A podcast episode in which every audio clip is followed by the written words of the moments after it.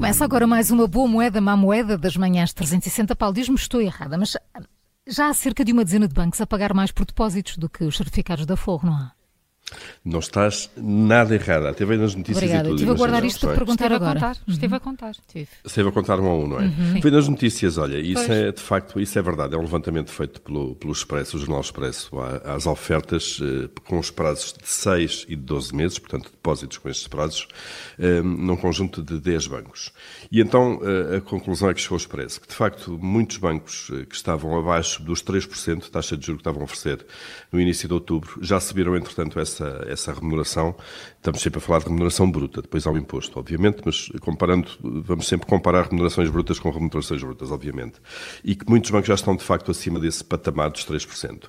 Portanto, desses 10 bancos eh, que o Expresso analisou, 7 já oferecem, de facto, juros eh, a- a prazos superiores ehm, para estes prazos com uma taxa de juros superior a 2,5%, eh, que lá está, é o tal referencial novo dos certificados da Forro, eh, esta série F, era 3,5% e a taxa passou para 2,5%, eh, e portanto já é sete bancos acima disso.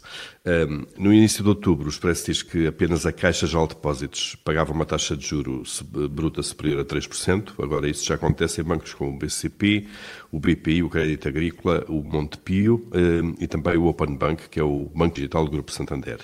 Um, Daí também este movimento dos bancos, eh, daí também ter arrefecido o interesse pelos certificados da Forro, que ainda hum, referimos aqui há uns dias, isto é, as pessoas, a corrida aos certificados da Forro, que se verificou eh, sobretudo no início deste ano, arrefeceu muito, muito. E, de facto, eh, as pessoas olham para o lado, começam a ver este tipo de ofertas dos bancos e, obviamente, algumas optam por isso.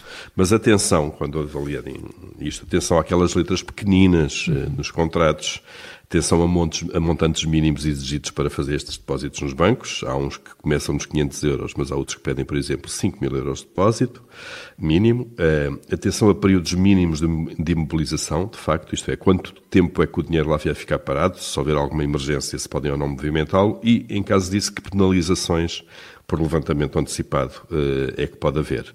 Portanto, eh, e também não se esqueçam sempre que isto são taxas brutas, eh, depois do juro que é depositado na conta, o Estado leva 28% de taxa liberatória de IRS. Muitas continhas para fazer. muitas. muitas. Paulo, e na má moeda temos o preço das casas, não é? Que continua a subir. Continua a subir um novo recorde, dados do INE, no segundo trimestre de- deste ano, eh, o preço mediano em Portugal foi de 1.629 euros por metro quadrado, nas transações feitas no segundo trimestre, e é a primeira vez que hum, ultrapassa os 1.600 euros, de facto, por metro quadrado.